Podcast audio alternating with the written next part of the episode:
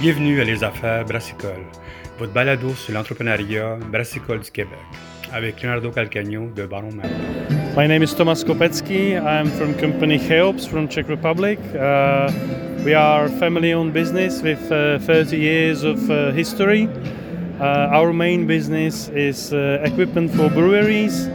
Uh, so mainly kegging machines or kegging lines, bottling lines, canning lines, and the process equipment which needs to be aligned with it. So pasteurizers, uh, carbonators, nitrogenators, CIP systems. That's, How big is your company? uh, we are 50 people. It's a lot. It's huge.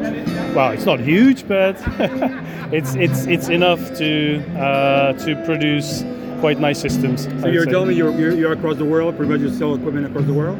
That's it. Yeah, uh, we are obviously based in Europe, so our major market is in Europe, but we also have uh, reps in uh, Asia, in China, and in Brazil. These are our major foreign country, uh, foreign uh, continents uh, outside of Europe. United States and Canada is where we starting up. Uh, we already have a partner in the United States, but we're looking for somebody here in Canada. Okay. So tell me, how's the market for you guys? I mean, how's the trends? How's the how's the market going now? Because I know you guys.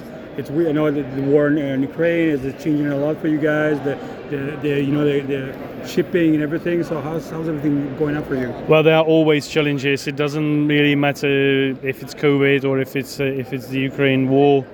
I mean, having a war in Europe is extremely difficult. Obviously, uh, it's not affecting just uh, cost of shipping, and it's affecting cost of the equipment. Everything really, you know, it's a worldwide risk, and uh, the market is obviously reacting to it. But on the other hand, uh, okay, Czech Republic is only one day drive to Ukraine, but Germany is not that much further. So uh, I would say it's affecting everybody in the same way. So it's a challenge we have to stand, and I believe we can because you know no matter if there is a war or COVID, people will be drinking beer, and We know that people are people are always drinking. Sad or Yeah. happy to be drinking, man. So you know, like uh, breweries needs equipment, um, and if we can answer that, that's that's what we need to do. So right now you guys are with the Czech Republic, land of beer, you know, like gathering. There's like everybody from here, stuff like that. So you guys, are, are you living like a, a new era of people wanting to drink lagers and they want to buy equipment made out of of you because that's what's happening right now with all the brewers want to make more lager, drink more lager. So is this something happening for you guys? Is it good for, for your business? I would say it's happening in here, but like Yeah, but you i- guys, know, no. i- In our country, you know, we only drink lager. It's like 90% of the beers are lagers. Of course, there are some exceptions, but majority of consumption is lager because the Czech Czech Republic is the place where the first Pilsner lager was made. So there's a huge history about lager. We love lager and everything that comes But with it I mean, for you, for a business outside the country, and obviously for the business we that's what we try to explain for years we, we always said you know it's nice to drink ipa or uh, apa or whatever Some it is crazy beer, whatever. some crazy beers but like you know the way how we drink beer is we try to enjoy not just one we try to enjoy a little bit more than one. And the only way how to do that is what we call drinkability and that's what lager is about. So lager is a very complicated beer a very complex beer but i believe the result you know is good enough to try. So we've been always trying to uh, explain people that it's nice to do different kind of beers but it would be probably a little bit nicer to get back to the roots and go for lager because lager's got a lot to do, a lot, lot, lot, lot to show to people and uh, a lot to bring. And obviously, in Czech Republic, we have a lot of craft breweries as well. There's 450 breweries, and they are able to create different flavors within lager just by playing with the malt and hops they're using, the maturity time, uh, and you know the, the fermentation principles. So there's plenty of space to play. There's no, no need to be worried about weird lagers as well. But, But, uh, but has it helped your company to people going after your, your equipment stuff like that? Because now there's more international appeal for lagers. Uh, well, as I said before, the, uh, the lager beer is a lot more complex. Now, complex means it's not just about brewing, it's about the whole process from brewing through fermentation, maturation, and in our perspective, bottling, kegging. So, the equipment you have, if you want to do a good lager, needs to be a, a high quality. It needs to be a very high on hygiene side, and that's what we focus on. So, uh, from that perspective, it is helping a lot. So where, Because- so where do you see the biggest market growing for you guys? Uh, at the moment, it's United States, obviously, because United States is turning to lager a lot, especially to the Czech lager. That's what we see. But uh, I think the trend is, is, is, is worldwide. It's not just just just here. Excellent. So can you tell me about the craft filters, the process, the keglings? So what kind of equipment you guys for the craft filter right now? Filter. The fillers, sorry. Fillers. filler. Well, uh, so for example, the, the small fillers we have, um, you know, uh, you, you you can see even here some fillers which which are not counter pressure. So um, and that's again where we get back to uh, to the, the hygiene of the system. If you want to fill a carbonated beverage, it needs to be counter pressure because you need to maintain the quality. Now the machines we're building um, are hygiene in a way where even the frame is welded from pipes, so there is no residues left in the machine. You can foam the machine completely. In other words, we're trying to bring what's quite common on the big, big, big fillers, downscale it to fillers which are based, uh, which are built for the craft industry as well. So we try to bring these hygiene standards even to the small machines. Our fillers are always counter pressure and always electronic. Even the very small machine, it's got a flow meter, it's got a pressure sensors to, to measure the, the, the, the perfect filling uh, back pressure so you are not losing CO2, you are not picking up any oxygen. Um, uh, obviously, combining that uh, is is bringing the results on the final product. So we have a very very low oxygen pickups, typically 10 ppb, even less, uh, and also we can fill on lot higher temperatures. Okay. So, uh, for example, these little machines can fill up to 10 15 degrees Celsius.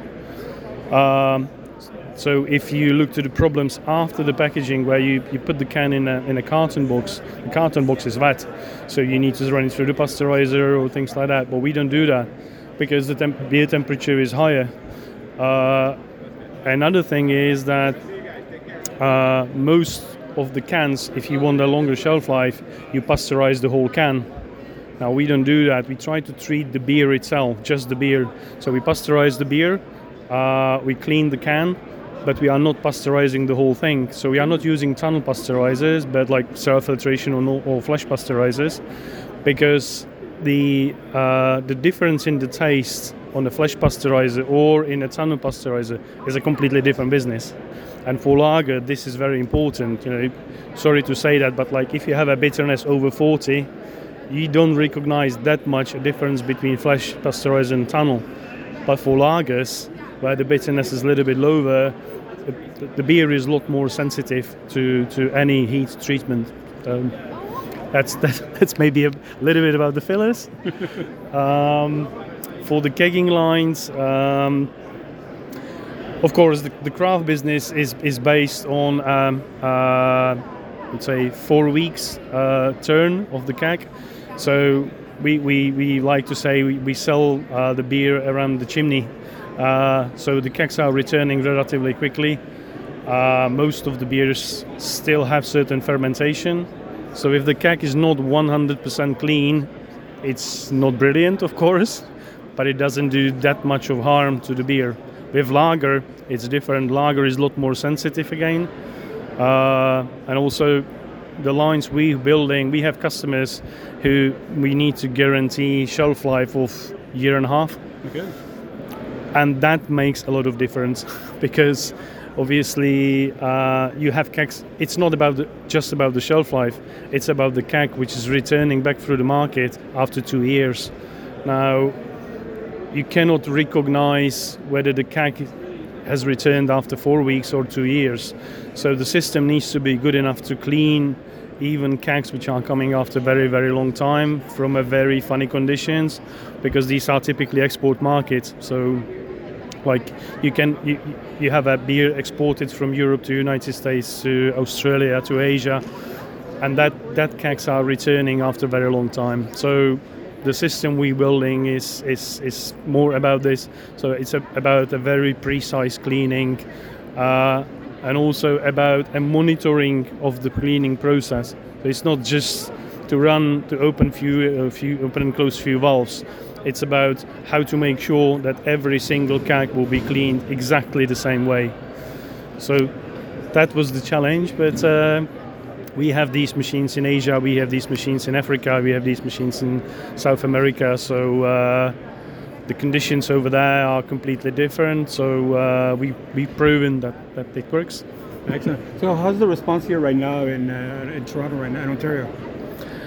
Well, we, we we've been very lucky because uh, we did a cooperation with a Godspeed Brewery in Toronto, and Luc is uh, absolutely a very big fan of yeah, lager, like crazy. and he he is a really big fan, and I think he's the best proof of the of, of the way how we Czechs do that because he's making uh, excellent beers, which we can say are like Czechs. Oh yeah. Oh yeah. Oh damn. Okay, that's good to know. And the response by other by other brewers coming to check your equipment. Uh, it? well, it's it, it's a first day, uh, so uh, and we are not very known in, in the area, but uh, th- th- there is quite a few people coming, and uh, they wondering about the differences. So I believe it's going to be a successful show. Excellent. Well, thank you very much. eh? A pleasure.